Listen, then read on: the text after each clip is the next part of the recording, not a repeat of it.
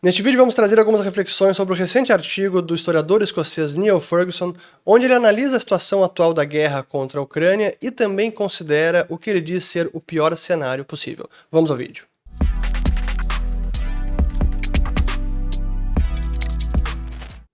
Muito bem, todos aqueles que estão chegando agora aqui no canal, meu nome é Fernando Urch, aqui a gente fala de economia, mercados e investimentos. Se vocês gostarem do conteúdo, considerem se inscrever ativando o sininho aqui embaixo e também compartilhando esse vídeo. Infelizmente, a guerra ainda prossegue, sem nenhum sinal claro de cessar fogo no curto prazo e nem duradouro. Além disso, temos visto as imagens chocantes que estão sendo divulgadas na imprensa depois da liberação de cidades próximas à capital da Ucrânia, como Bucha, já que tropas russas deixaram essas regiões.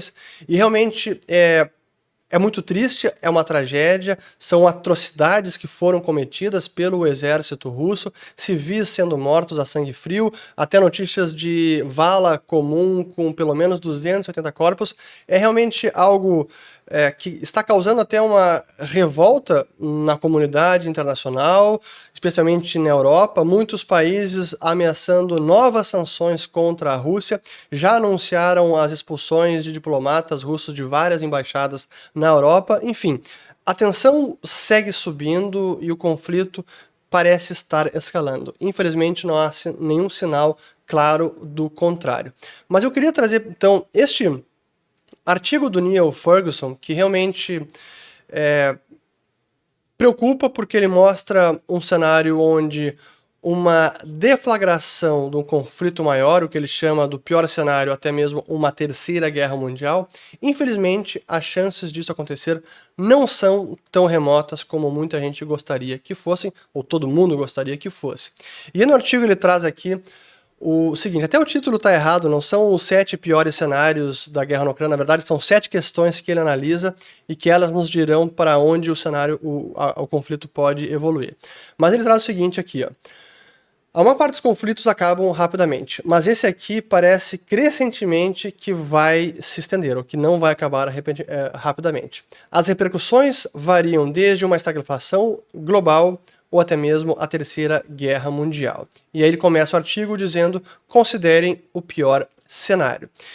Eu vou ler apenas essa primeira parte e aí depois eu faço aqui algumas contribuições de algo que eu também tenho lido. Ele diz o seguinte: Eu já argumentei anteriormente que a situação global hoje mais relembra os anos 70 do que qualquer outro período recente.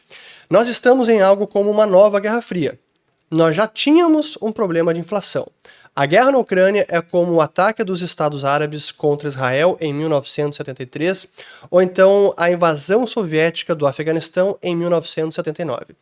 O, o impacto econômico da guerra nos preços de energia e alimentos está criando um risco de estagflação. E na verdade, esse risco até já começa a se desenhar como o mais provável, onde a economia mundial ou dos países desenvolvidos cresça muito pouco ou quase nada, ou até uma contração econômica, num cenário com inflação elevada, o que constitui então a estagflação. O problema é que este cenário, ou o período que relembra o conflito atual, anos 70, pode não ser o mais adequado. E aí que vem o contraponto do Ferguson, onde suponhamos que não seja na verdade 1979, mas sim 1939, quando a Polônia foi invadida pelos nazistas e aí logo tivemos deflagrada a Segunda Guerra Mundial. E realmente há muitas semelhanças entre aquela época, aquele período e o atual. E um livro que eu estou eh, relendo nesse momento, do economista alemão Wilhelm Röpke, que foi muito influente entre os liberais e ordoliberais na, no século passado. Ele até foi um assessor econômico próximo do Konrad Adenauer, que participou da reconstrução do milagre alemão pós-Segunda Guerra, e também era muito próximo do Ludwig Erhard, que foi ministro de Finanças no governo do Adenauer. E ele, neste livro de... Quando ele começou a escrever com uma série de palestras e papers no finzinho da década de 30, e quando ele estava para terminar o livro, ele teve que deixar a Alemanha porque o, o conflito começou, ou deixar até a Suíça.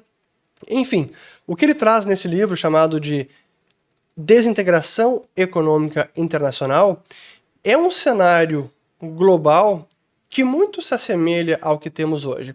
E com isso eu não estou dizendo que por conta disso é provável que tenhamos uma escalada do conflito e pronto. Não, é, prognosticar para onde vai uma guerra é algo imprevisível.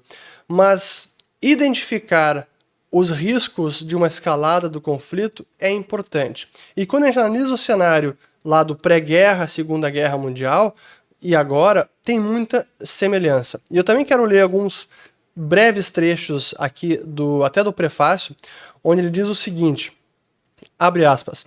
É porque as nações, por várias razões, algumas políticas, algumas econômicas, algumas psicológicas, acabaram desejando se tornar mais independentes umas das outras, que nós acabamos recorrendo a novas formas e a novas e mais amplas medidas de protecionismo. E isso, por sua vez, obrigou muitos outros fornecedores a retaliar. Exatamente o que a gente tem visto hoje de sanções econômicas, de retaliação de ambos os lados. Mas, aqui, completando agora a parte do prefácio, isso é apenas o prefácio. Dentro da, de tudo que é falado, no capítulo 3, vejam só as coisas que são trazidas pelo Wilhelm Röpke. Primeiro que ele fala aqui sobre a quebra da economia mundial ou da, do caráter de intercomunicação da economia mundial, o que ele chama de bilateralismo e formação de blocos econômicos. Rússia e China, estamos vendo aí. Outro ponto que ele traz é o caráter errático da economia mundial, ou da, do comércio mundial, coisa que estamos vendo também acontecer. Outro importantíssimo, a quebra do sistema monetário e financeiro internacional. Não preciso falar nada sobre isso, que eu cansei de produzir vídeos sobre esse assunto. E aí, dois pontos finais, onde ele fala sobre o, o aumento da imobilidade internacional dos fatores de produção, quebra de cadeia de fornecimento, as, as empresas, fornecedores ou a indústria trazendo de volta para suas fronteiras grandes fornecedores. E por fim, a influência de um novo caráter de protecionismo.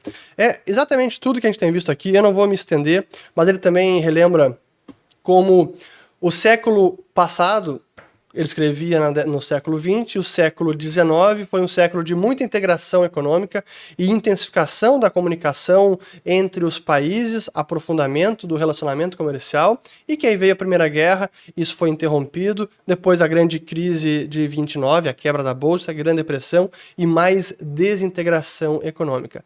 E parte disso hoje se repete, essa desintegração por conta de sanções, por conta de retaliação, por conta da retórica que está aumentando cada vez mais. E aí eu volto para o artigo do Neil Ferguson, onde ele, eu não vou ler todo, obviamente, eu, eu recomendo que vocês leiam, mas trazendo aqui o ponto 4, onde diz que o risco de uma queda pode levar o Putin a medidas desesperadas, como, por exemplo, levar adiante a sua ameaça nuclear. E esse é o ponto crucial, como o Ferguson também diz, this is now the crucial question, porque dependendo de como as coisas evoluam, o Putin pode se sentir cada vez mais encurralado porque não conseguiu as suas vitórias almejadas no conflito, as sanções do Ocidente estão aumentando, ainda não foram suficientes para causar um dano econômico severo na Rússia, basta ver o rublo que voltou das máximas depois que o Putin exigiu aí o pagamento de petróleo e gás em rublos, e até por conta de controle de capital. Mas a verdade é que a Europa ainda não tomou todas as medidas para realmente machucar a economia da Rússia e impedir a entrada de recursos de moeda forte na Rússia.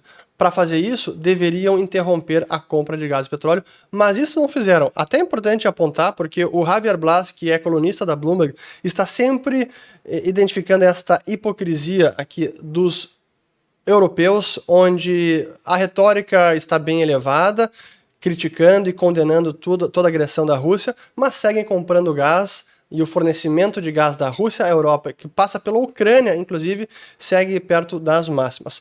Mas as sanções econômicas ainda não estão realmente trazendo danos severos para a Rússia. Isso pode acontecer mais nas próximas semanas, à medida que elas vão tendo mais eficácia. E se o conflito escalar, se a Europa interromper a compra de gás e petróleo da Rússia. E aí, nessa situação que alguém como o Putin, com seu histórico cada vez mais isolado e encurralado, pode sentir que a única opção que resta é um ataque nuclear.